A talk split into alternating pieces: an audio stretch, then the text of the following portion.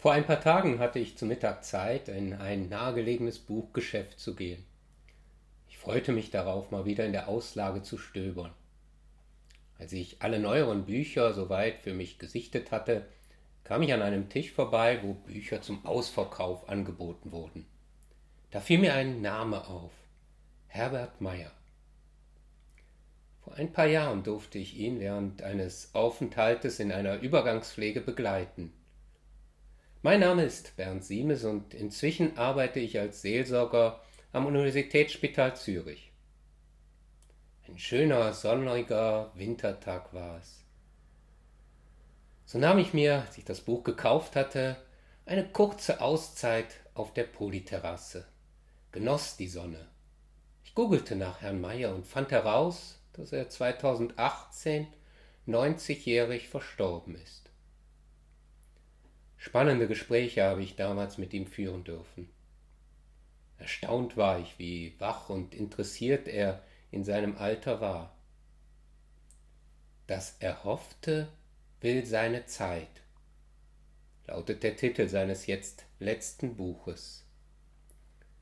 Wann ist die Zeit für das Erhoffte? fragte ich mich, schaute in den blauen Himmel, spürte zugleich den kalten Wind trotz der wärmenden Sonnenstrahlen. Wie kann das Erhoffte überhaupt Zeit wollen?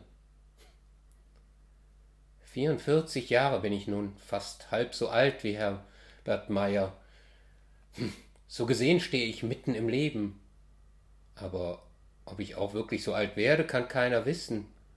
Heute könnte es schon vorbei sein.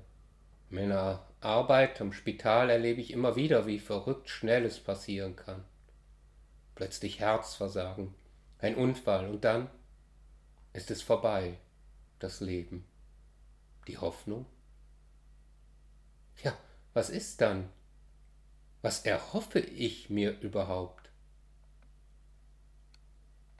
Für Herbert Meyer ist mit dem Tod nicht alles vorbei. Wunderbar bringt er dies in Abschiedsworten für eine Freundin zum Ausdruck. Wir werden uns wieder begegnen im Allliebenden, sagtest du in deinen letzten Tagen noch, so schreibt er.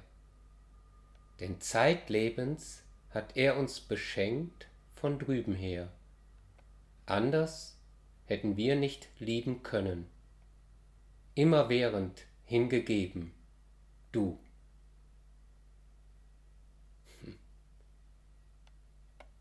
Das Erhoffte will seine Zeit. Und zwar heute. Ja, jetzt will das Erhoffte seine Zeit in jeder Beziehung, die ich lebe, in jeder Begegnung, die ich erleben darf. Hoffnung ist so gesehen also nicht einfach etwas Zukünftiges, sondern beginnt im Hier und Heute. Er lebt mit mir. Wirkliche Hoffnung ist somit keine Vertröstung auf eine bessere Zeit, sondern will jetzt gelebt werden. Sie lässt sich nicht hinhalten. Wunderbar bringt dies ein Vers aus dem Buch der Sprichwörter zum Ausdruck, den ich mal entdeckt habe. Hingehaltene Hoffnung macht das Herz krank. Erfülltes Verlangen ist ein Lebensbaum. Ja, das Erhoffte will seine Zeit, braucht seine Zeit.